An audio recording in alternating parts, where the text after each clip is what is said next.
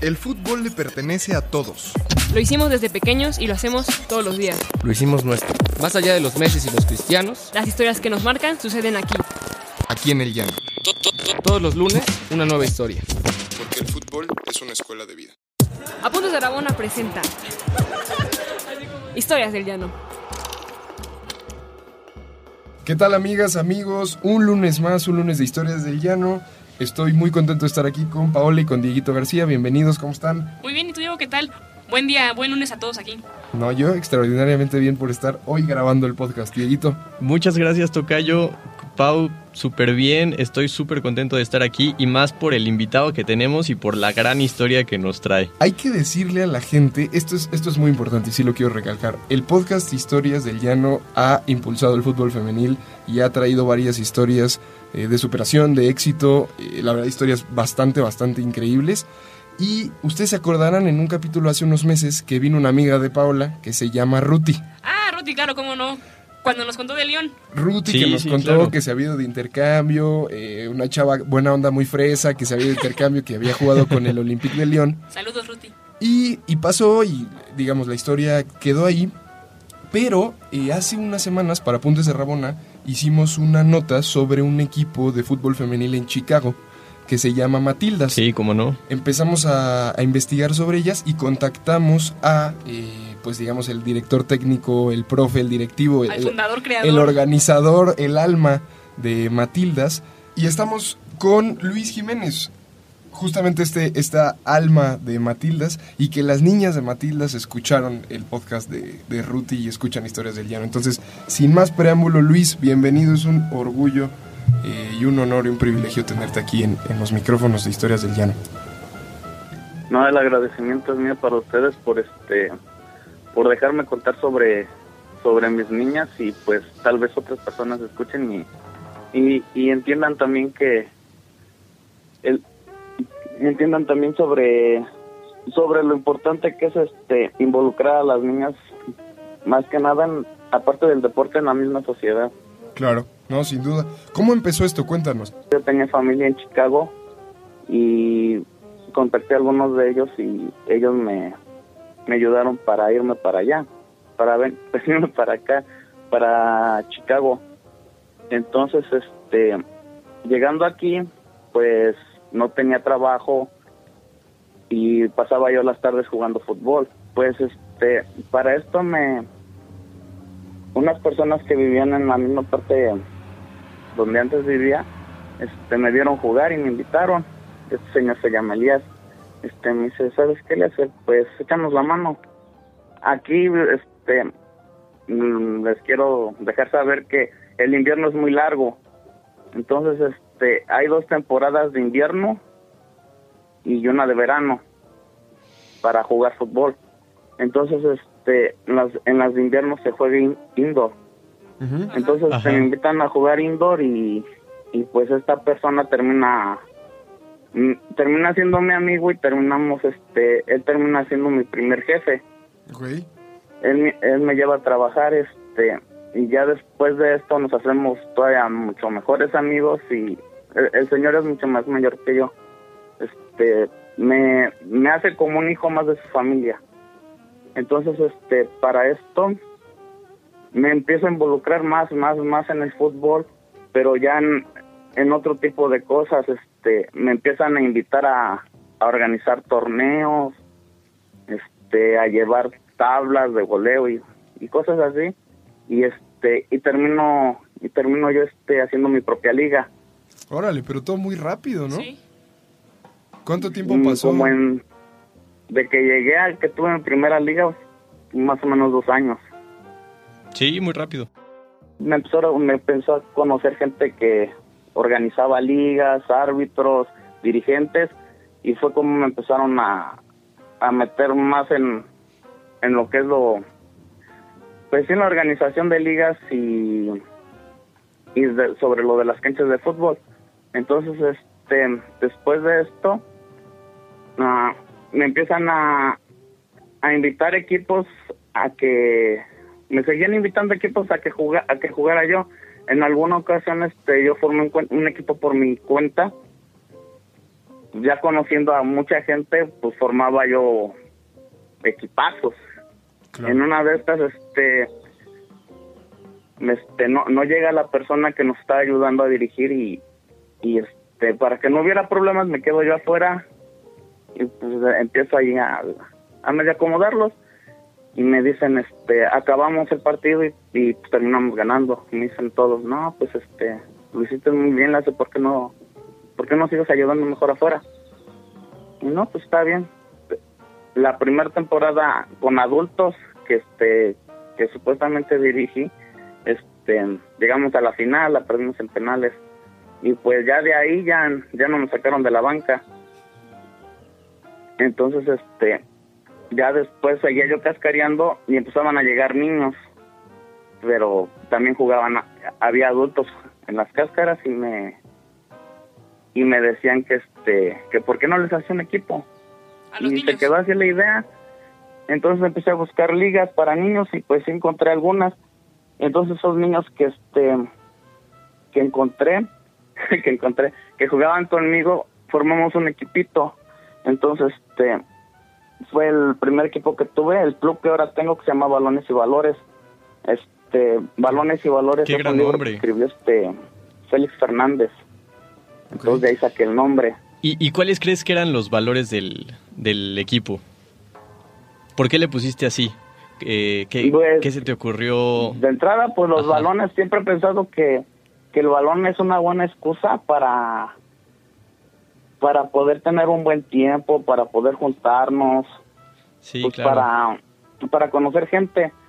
Y, y sobre los valores, el valor principal que, que teníamos nosotros, que tengo como, como club, es el- de no discriminar a nadie. So, tú me puedes hablar, este, tú como papá me hablas y me dices, hey, este, Luis me, este, me dio tu, tu número fulano de tal, este, y me dice que, que puedes agarrar a mi niño para que juegue contigo. Ya no me les pregunto, ¿no? ¿Qué categoría es? No, pues 2009. No, sí, sí tengo 2009, tráigalo, pero nunca he jugado. No, no importa, ¿tiene ganas de jugar él? Sí, entonces tráigalo. Sí, Y no, pues así es, mm, nunca les, no hacemos tryouts, Ajá. no, tratamos de, de no irnos por lo económico en la medida de lo posible porque obviamente se pagan torneos, se pagan, se pagan arbitrajes, se pagan uniformes o tratamos de, de cobrar la menor cantidad posible para que no, no haya excusas de que no puedan, de que no puedan ir. Oye Luis, entonces tú, Ajá. tú empiezas, ya ahorita ya estás en la historia, estás consolidado, ya eres entrenador, eh, director de, de un club, pero nos contabas fuera de, del aire que nace tu hija y tienes una hija y a los cinco años te, te pide jugar fútbol. Y que ahí es cuando te das cuenta que hay un problema en el, en el digamos, en el, en el fútbol en Chicago y empiezas a buscar equipos para ella, ¿cierto? Sí, este, para empezar, este, e- ella es categoría 2011, entonces cuando cuando voy a buscar equipos para ella, la categoría más pequeña era 2010 y este y pues no había mucho problema por eso, pero cuando veían que era niña, Ah, no. mm, me decían que no, entonces estuve buscando y estuve buscando y hay varias ligas de, de niños y ligas hispanas que este que tienen categoría infantil y y mm, no no hablaba yo por teléfono y sabes que mi hija quiere jugar este es niña este, oh después te hablamos o la llevaba yo directamente y híjole no está muy chiquita o, o pues es de puros niños. Pero pues siempre era por por ser niña. O sea te dabas Sí. cuenta por ser niña. Entonces dije bueno este si ya tengo uno de niños qué tan difícil puede ser puede ser hacer uno de niñas. Y sí sí es difícil. Es bastante difícil Eh, oye, Luis, y digamos, ¿cuántos años ya lleva Matildas? Eh, ¿Ahorita en dónde están? ¿Cuáles han sido los retos, además de, digamos, de los que nos acabas de decir? ¿Qué otros retos ha habido? Eh, ¿cómo, qué- ¿Cómo las han volteado a ver? ¿Los han volteado a ver? Cuéntanos.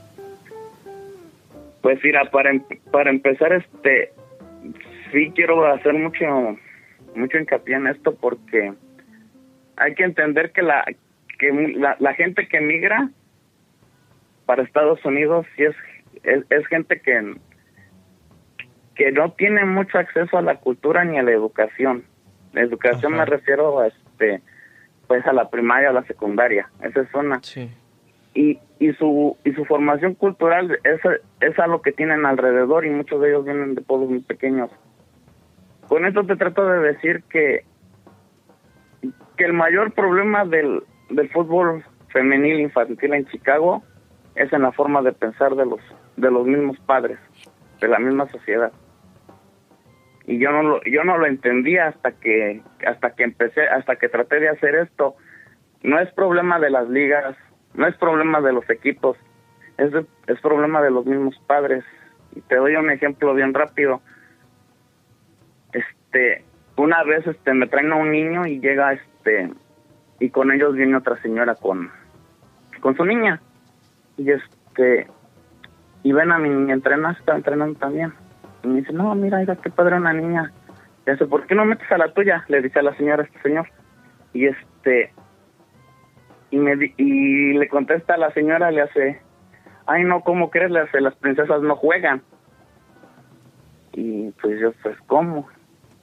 Entonces, este, pues con ese tipo de pensamientos son con los que hemos tratado. He tenido papás que la sacan porque dicen que, que de un balonazo pueden quedar estériles, que las niñas no están hechas para jugar, que, que las niñas se deben a la... A lo, a lo más que ellos piensan que pueden aspirar es a, es a estudiar.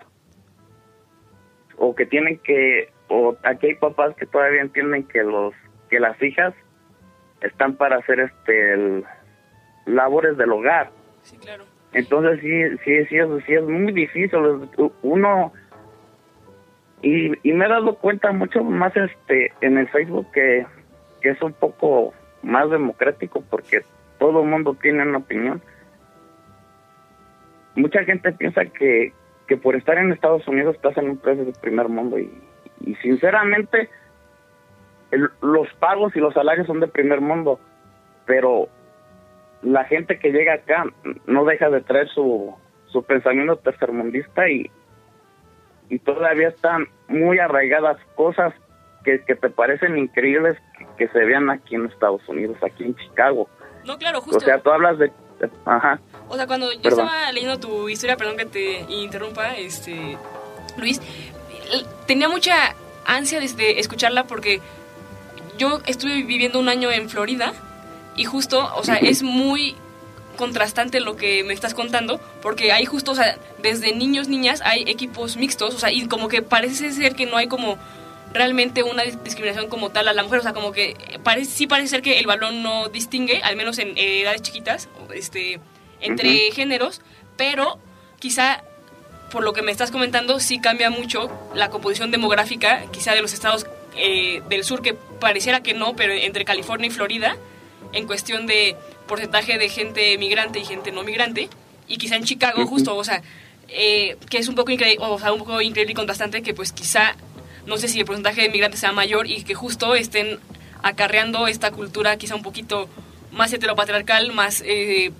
pues sí, o sea, más o sea, más de México pues y no tan avanzada en ese sentido, o sea, que no, no me gusta decirlo así porque creo que estamos o sea, para, para más, pero quizá es esto, ¿no? Que dices este en México quizá hay una cultura más heteropatriarcal un poquito más arraigada que en Estados Unidos, lo cual es muy chocante, incluso entre comunidades migrantes, ¿sabes? O sea, porque sí, Sí, creo sí. que de, de Chicago a California y Florida hay una diferencia abismal, porque justo el fútbol fe- femenil donde es más grande, incluso es en California, por ejemplo. Y volteas a Chicago y pues bueno, no, no es igual. Sí, sí, sí, es algo que, que no se esperaría, ¿no? Sí, no, no, Luis, cuéntanos, cuéntanos, eh, ¿cómo, cómo, ¿cómo ha sido la recepción de los medios, por ejemplo? ¿Cómo te han, te han volteado a ver? ¿Qué te han dicho eh, de Matildas? ¿Y por qué Matildas? Mira. Bueno, supongo que Matildas debe ser Sí, yo lo mismo quería por la- preguntarte. por la película, ¿será o no? para empezar es tira este el, el equipo me, me doy cuenta que no hay, que no hay este ligas en Chicago ni hay un club no hay club como tal en en Chicago en el área se puede decir en el área metropolitana. Tienes que salir a los suburbios alrededor para buscar algo que es donde está la gente blanca. Y donde se donde está se concentra la gente hispana pues ahí no hay nada. No, no vas a encontrar nada para las niñas. Entonces este